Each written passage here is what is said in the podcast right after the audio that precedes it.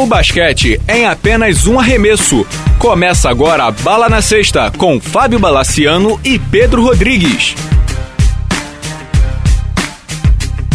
Amigos do Bala na Sexta, tudo bem? Começando mais um programa e esse aqui para falar de NBB. Tudo bem, Pedro Rodrigues? Saudações, Bala. Tudo bom, cara? Tranquilo. Vamos falar de NBB nesse aqui?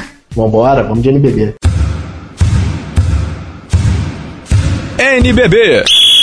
O NBB que começou na semana passada com o Flamengo e Bauru, os dois, na minha opinião, grandes favoritos ao título. Bauru ganhou na estreia do Demetrius, o Flamengo ainda em construção. E o NBB vai ganhando sua forma, ainda está muito no começo. Já tem algumas boas coisas para se falar, como Brasília, estreia do Caxias do Sul é, enchendo o ginásio, a ida de Nezinho para Franca. Pedro, eu queria que você falasse um pouquinho da tua expectativa para o NBB, se é positiva, se é negativo, o que, que você está vendo de bom e de ruim. Sei lá, suas primeiras impressões do campeonato. Olha, eu tô achando o campeonato bem direitinho, cara. Eles tiveram o Media Day, todo dia você tem alguma notícia de NBB, grandes sites, você sempre tem alguma coisa falando do campeonato. Cara, assim, eu vi alguns jogos. Eu vi a estreia do Flamengo contra o Bauru. Flamengo em formação, ainda, muita informação desfalcado. Mas Tava desfalcado do Machado só, né? E do Olivinha. É, na verdade, o Olivinha não foi desfalco, o Olivinha entrou e se machucou, né? Agora, tem umas histórias interessantes nesse NBB, né, cara? A história do Nezinho é sensacional, né, cara? Sim. Nezinho, para quem não sabe, Nezinho... Nezinho é um dos jogadores mais vaiados da história do basquetebol brasileiro em Franca.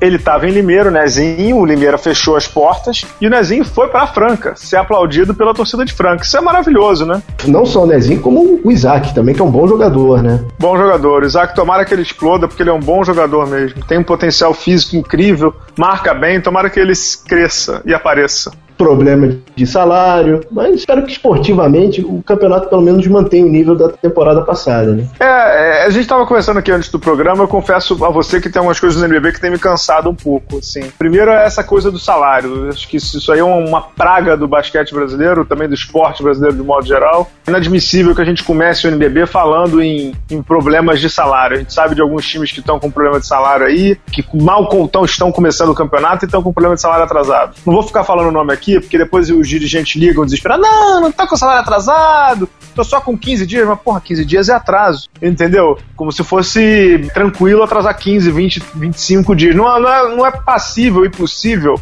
atrasar nenhum, que dirá início de campeonato. Então, a gente sabe que tem esses problemas e não é em uma, duas, não, são em várias equipes. E não é só esse o problema, né, Pedro? A gente sabe, equipes que fecharam, a Liga Nacional sem um patrocínio há anos, é, um problema de desequilíbrio financeiro e desequilíbrio de forças muito grande. São problemas que a gente já fala há muito tempo. Isso eu confesso que cansa um pouco e tira até um pouco do português, claro, tira um pouco do tesão de se acompanhar o campeonato, que tecnicamente não é tão bom assim, mas que ganhou sua relevância por conta de sua organização do, de anos para cá. Só que eu confesso que essa organização tem, não é que ela tem parado, a NBA tá aí para chancelar e tal, mas acho que a, a Liga Nacional não tá conseguindo dar o grande salto dela, que é algo que eu já escrevi no blog. Por isso que tem me cansado um pouco pouco. Mas você não acha que isso tem a ver também com o modelo de negócio de como é a captação de recursos? Normalmente a captação de um recurso para essa atividade é através de patrocínio. Hum. E patrocínio, cara, não tem a certidão XPTO. Amigo, babau. Você vai entrar num ciclo e vai ser pago daqui a 45 dias. O basquete brasileiro tem que encontrar outras, não só o basquete brasileiro, tem que encontrar outras formas de receita que não sejam hum. somente um patrocínio. Entendeu? Então, mas então é... isso que cansa também, porque a gente já fala isso há muito tempo. É, a gente já fala isso há muito tempo. É, é, só colaborando com o com teu, com teu é, argumento. Assim, você tem prefeituras que investem. Pô, beleza, legal. Cara, muda o prefeito, daqui a pouco o prefeito não gosta mais, acabou, cara. Acabou uhum. aquilo ali. E aí, cara, que, que você faz com o esporte? É, é, complicado. É, eu, eu, li uma matéria, um post seu essa semana sobre o Pinheiros, uhum. sobre a questão dá ou não os garotos em quadra. E, e só para te Aí... cortar, já te cortando, não foi um post sobre o Pinheiros, né? Porque isso fique claro, porque o pessoal do clube me ligou e tal, aquela coisa toda, né? Que a gente sabe que aqui no Brasil, quando você escreve as coisas que você pensa, você recebe ligação, né? Recebo algumas ligações super animadas, vocês devem imaginar. É, usei o Pinheiros como exemplo, mas esse, mas esse é, um, é um problema Brasil. Não é um problema do Pinheiros, não, é um problema Brasil, do Brasil. Mas já lá. Não, a minha questão aqui é o seguinte: para formar esses jogadores, o clube ganha alguma coisa depois? Quando eles são vendidos ou eles assinam um contrato fora? quando tem, por exemplo, o, na NBA, esse garoto está sob contrato, aí tem a cláusula de rescisão, é o buyout, é a cláusula de rescisão. Mas ele, ele tem que estar sob, por exemplo. Eu sei que o Pinheiros foi muito perspicaz, o Pinheiro foi muito bem dirigido à época, na época do Caboclo, que eles viram que tinha a possibilidade do Caboclo ser draftado lá na NBA, fizeram um contrato com o Caboclo, o Caboclo foi pro Toronto, o Toronto pagou uma quantia, não sei exatamente quanto e quando, etc, mas ele pagou uma quantia pro, pro, pro Pinheiros, em dólar, hein, companheiro? Imagina o que que não é. O que já é um senhor investimento, né, cara? Você Lógico. investe em real recebe quatro vezes o seu valor, né? Lógico, é, então, lógico. É, e, é, então, porque eu imaginei o seguinte: o gringo, não o, o americano. Eu imaginei que ele não ele esperasse você tivesse uma cláusula contratual e que ficasse com a gente, não com o clube. Aí é compreensível uma posição dessa de não botar o cara mais jovem. Eu preciso manter o meu time jogando, meu time competindo. Agora, se não tem isso, cara, tem que botar a molecada mesmo. Cara. Sim, é, e, é uma, e é uma vitrine, é uma chance de desenvolver. E outra coisa, o, o Pinheiros, assim como Minas, assim como até o Paulistano, tem divisão de base forte. Se você tem uma divisão de base forte, por que, que não bota para jogar? Eu me sinto muito à vontade para falar, porque eu falo isso há anos. E não falo disso por conta dessa diretoria ou daquela, não, porque acho que todos falham muito nesse sentido. Todos, sem exceção, todos os clubes. O Flamengo é a mesma coisa. O Flamengo tinha um Cristiano Feliz que é um galalau de 2,13m, monstro físico, um cavalo físico. E o cara não entrava, tinha média de 12, 15 minutos por jogo, entendeu? Ah, mas é, é porque tem que ganhar. Ah, porque, vem cá, e, beleza, mas como é que você desenvolveu esse menino? O que, que você fez por esse menino? Entendeu? Não sei, sinceramente, se o Flamengo ganhou alguma coisa com ele, não, porque ele estava sem contrato. Não sei se o Flamengo ganhou algum dinheiro com ele, não, ou seja, perdeu duas vezes, né? Mais ou menos. Aí o Flamengo ganhou indiretamente, cara. Porque sem o Feliz, por exemplo, o Flamengo não, não tinha a temporada que ele teve, cara. Não tô dizendo que ele era um protagonista, mas assim. É, então, é, tô dizendo que ele perdeu duas vezes que ele perdeu é, dinheiro, ganho, né? O ganho enquadra. Sim, e aí é que tá. É, você tá falando exatamente o que, eu, o que eu contesto. Os clubes brasileiros não colocam os jovens justamente porque eles só olham o resultado, entendeu? Um clube como o Flamengo, olhar o resultado, eu até entendo, porque o Flamengo tá brigando por título todo ano. Mas um clube como o Pinheiros não, o Pinheiros não vai brigar por nada esse ano absolutamente nada. O Pinheiros não vai brigar, o Minas não vai brigar. Esses clubes de menor investimento deveriam utilizar a sua falta de capacidade financeira para investir em jovem, entre aspas, tá? É usar o seu problema, o seu problema a seu favor. A minha questão é essa. Assim, todo mundo sabe, Pinheiros não vai brigar por título, cara. Não vai. Assim, não adianta ficar botando Holloway, é, Bennett, Renan, com todo respeito aos, aos, rapazes, Mineiro, que já tem 28, sei lá, 26 anos, isso não adianta. O clube ele, ele, ele precisa é, entender qual é a sua dinâmica. Na Europa a gente vê muitos times assim, o Estudiantes era, era assim até pouco tempo atrás na Espanha, que era assim, né? Tinha um time na Itália também que era só de lançamento de moleque e, e o time era conhecido por isso. Então aquilo ali era um chamariz pro garoto, porque o garoto ia para lá acreditando que ia se desenvolver, e era um chamariz também pro time, porque o time podia fazer um contrato Acho que era o time do, do. Não sei se era o Galinari, um desses italianos, que o, o time é, ganhou três vezes a cláusula de, de rescisão uma para o Real Madrid, outra para não sei de onde, gera dinheiro, gera. O clube ele vai se retroalimentando por conta dessa formação, mas tem que saber fazer também, né? Desculpa, me alonguei é, um pouco isso... nisso. Não, não, não, cara. Perfeito, é, é, isso aí. Eu não sei se é por conta do regulamento, se porque existe um rebaixamento, ou porque você não tem efetivamente uma renovação, o cara ele fica naquele meio da tabela, ele vai ser um 50% sendo muito generoso, né? Fica naquela, naquela meiuca, né? Uhum. Aí nunca vai conseguir expandir, nunca vai conseguir crescer. Né? É, porque é o, o que me. E aí, de novo, na questão da irritação, o que me irrita um pouco é essa falta de filosofia, entendeu? Não tem problema você não ter time para ganhar, não tem problema você não ter grana. Tem, tem momentos que é assim na tua vida também, não é? Esse ano não vai dar pra viajar pros Estados Unidos esse ano eu vou viajar pra Iguaba, entendeu? Não tem jeito, é normal isso. Calma, Paulo. Só que você calma, tem... calma.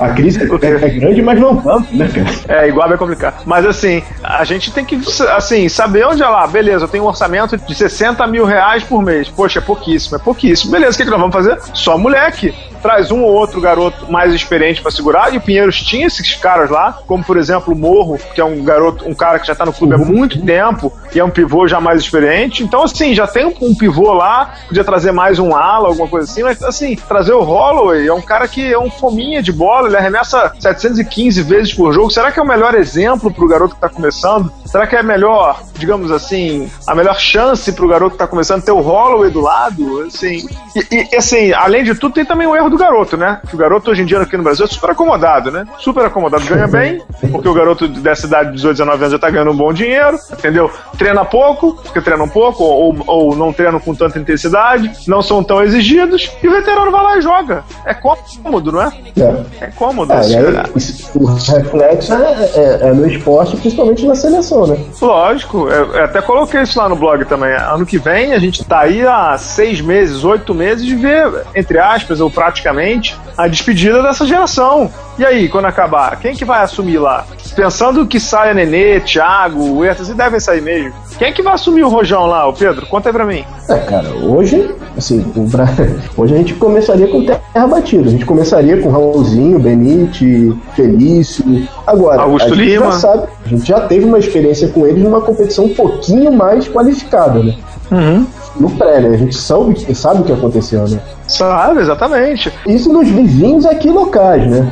É exato, imagina no mundo. É que, é. assim, a, a, minha questão, além de tudo, é que eu acho que isso deveria ser um, um, um trabalho não só técnico, mas de acompanhamento e de gerenciamento da confederação. Eu acho que isso caberia a, a uma confederação séria, que não é o caso dessa CBB, porque ela está longe de ser um exemplo de, de sobriedade e de seriedade na gestão.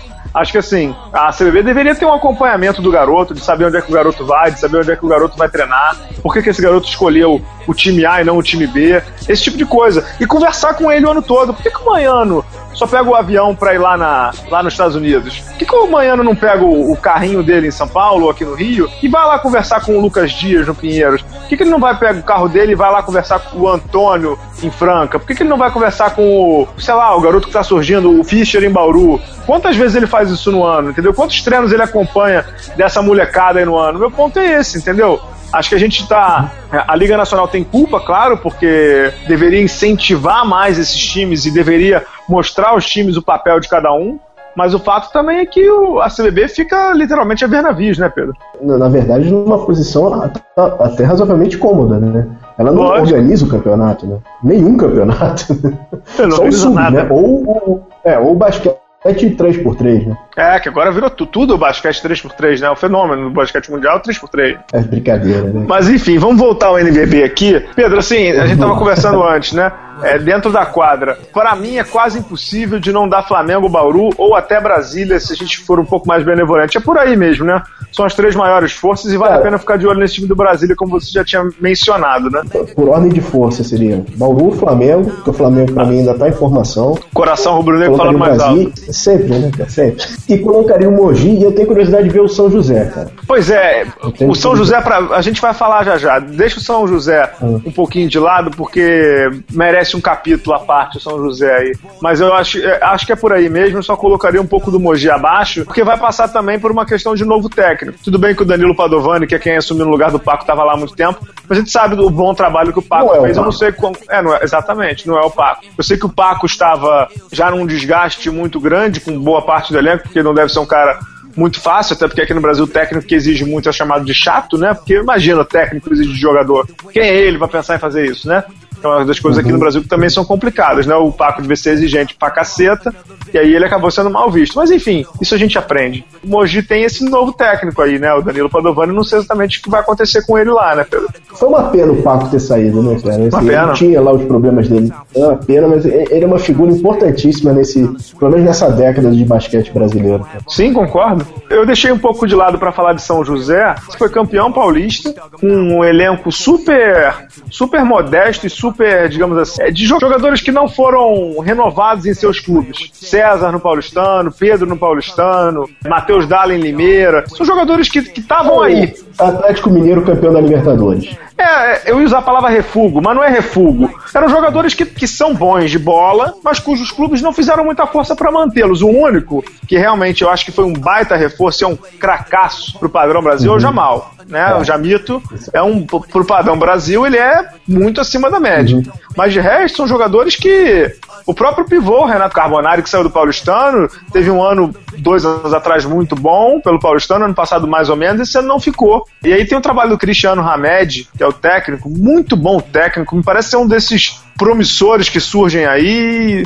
Eu tô curioso para ver São José, não para título, talvez nem para semifinal, mas para ver o desenvolvimento dessa garotada aí, né, desses jogadores que vão ter uma chance no NBB e com tempo de quadro e com técnico com, digamos assim, com ares mais arejados, né? É, só um parênteses rápido em relação à final do Paulista. Passou em rede nacional na Rede TV, né, cara? Coisa que nem Sim. a final do NBB aconteceu, né? Cara, é, foi um bom jogo, é um jogo com narração do Marcelo Duó, ex-narrador hum. do Esporte Sports Plus. Eu tenho curiosidade, cara, porque ele parece um time motivado. É aquele time que joga no, com, com a faca nos, nos dentes, né? Mas uhum. tenho curiosidade para ver o que, que vai ser. Se ele vai ser pêndulo da balança ou se ele vai mais pra frente. É, tem alguns outros times também que vale a pena ficar de olho. Basquete cearense, né? Do Bial, que conseguiu um patrocínio grande para essa edição e contratou alguns bons jogadores, caso do Felipe. Vamos ver o que vai acontecer lá. Tem o Caxias do Sul, que é o, e o Vitória, são os novos entrantes, né? No NBB. Caxias do Sul e o Vitória da Bahia, né? O, o Vitória da Bahia, o clube de futebol mesmo, jogando com a camisa rubro-negra, mais um rubro-negro aí. É curiosidade de ver o Vitória, que vai ter o Regis Marrelli, que é um bom técnico, e o Caxias do Sul, um time também que subiu da Liga Ouro. Vamos ver o que vai dar. É, é uma torcida bem empolgada, pelo que eu vi nos primeiros jogos lá no ginásio deles. São dois times ainda em formação, devem brigar para ficar na, na, primeira divisão do NBB, né, Pedro? Ginásio cheio, por sinal, em Caxias, né? Sem dúvida, sem dúvida. Dos jogadores, assim, Pedro, tem alguma coisa que, que te chame a atenção? Tem alguns jogadores que até nesse primeiro momento, esses primeiros movimentos, me chamam um pouco a atenção.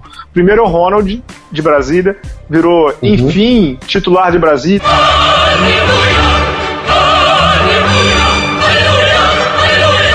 porque já estava há 50 anos para ser titular de Brasília, ninguém dava chance para ele, mais um dos casos de jovem que precisa de espaço. Ele começou e está sendo bem impactante no garrafão, Ronald, né? Um bom jogador, Pedro Pivô.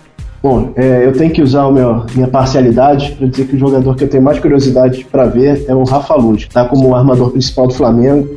Ele ainda está se adaptando ao, ao estilo de jogo. Ele teve um começo meio meio complicado. Ele teve, no jogo de Bauru, realmente teve, tiveram duas ou três bolas desperdiçadas ali, bem de desatenção. Eu quero ver como é que ele vai se comportar nesse campeonato, porque agora ele tá com realmente a chave da, do carro, né? Ele tá dirigindo a, uhum. a engrenagem. É, assim, até fazer uma parte aqui sobre o Rafael Luz, ele é um bom jogador. Ah. Eu já o acompanho já há algum tempo na Espanha. Só que assim, ele tem um estilo de jogo, até pela formação dele, é um estilo de jogo europeu. Ele não é um armador que vai correr loucamente, ele não é um armador que vai fazer 25 pontos. Ele não é um armador que vai arremessar 3, 4, 5 bolas de 3 vai virar o jogo pro Flamengo. Ele é um armador europeu. Ou seja, ele vai conduzir o time, vai matar seus 8, 10 pontos, vai dar algumas assistências, vai marcar pra cacete, porque ele marca bem. Então, assim, se o Flamengo e a torcida do Flamengo estiverem esperando dele atuações, digamos assim, lá provitólicas, não vai rolar, entendeu? Não, não vai rolar porque não é isso. Não é isso que ele, não é isso e não é por culpa assim, ah, ele não tem capacidade. Não, ele não é isso. Ele não é um jogador disso, entendeu? É um jogador de estilo completamente diferente. Eu espero que o Flamengo, não é que o Flamengo tem que se adaptar a ele. Não, não, não é o estilo de jogo que tem que ser diferente, porque senão não, não vai, ser, não vai ser vantajoso para nenhuma das partes, né? Não, não, eu, eu, entendo perfeitamente isso. Assim, eu entendo que o estilo de jogo é completamente diferente. É cadenciado. O problema são os erros em momentos cruciais do jogo. Isso é complicado. Ele já deu, ele deu passes que o jogador estava de costas. Então, é, isso é desentrosamento. Não conhecer a jogada. Dá tempo ao tempo. O problema são os erros, não é a questão do, do, do jogo. Eu entendo.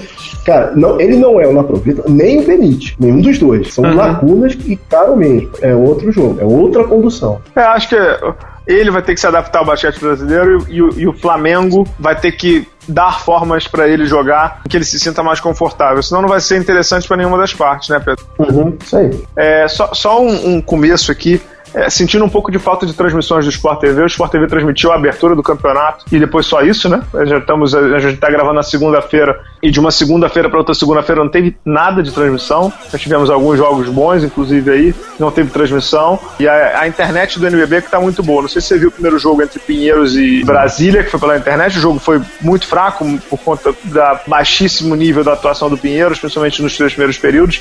Mas a transmissão foi muito boa, mais uma vez, com o Guilherme Maia, ótimo narrador, e o Cadum Guimarães, o ex-jogador que é comentarista também muito bom, e a Giovana nas reportagens. Mas o que foi bacana, Pedro, não sei você que é de internet aí, eles estão fazendo que nem a D-League, cara. Os jogos estão no YouTube. Os jogos ao vivo oh, no YouTube.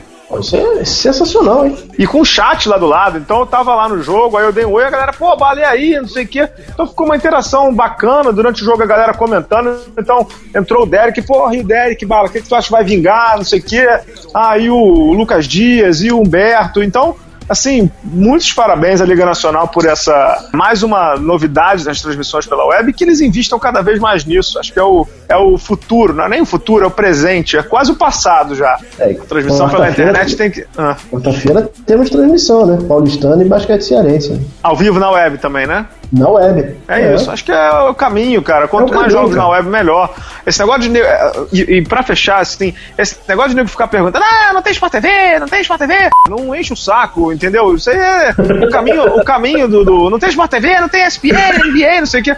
Caminho é a internet, esquece isso de televisão. O mundo todo tá parando com isso de televisão, entendeu? É, é, o brasileiro tem que se adaptar a isso. Eu sei que não é tão fácil por conta de tudo isso. Eu sei que não é tão fácil, mas assim, o caminho do esporte mundial hoje me arrisco a dizer que é a internet. Não é mais a televisão, nem a cabo, nem a aberta. Acho que é muito difícil de você acompanhar bem um campeonato que não pela internet. Olha o League Pass aí da NBA, né? É, é uma discussão um pouco mais ampla, porque aí já passa mais sobre a estrutura do Brasil, mas sim, o futuro, acho que não só do esporte, mas de qualquer evento, passa totalmente pelo controle do conteúdo, pelo, pelo, é, pelo pela qualidade do, conteúdo, do produto. Claro, exato, e pela internet. É isso. É isso, né, Pedro? Tamo bem de NBB? Tamo bem, né? Então é isso. A gente volta aí semana que vem com mais doses de NBB. Vai começar a LBF também e a gente vai tocar nesse assunto. Até a próxima, Pedro. Até.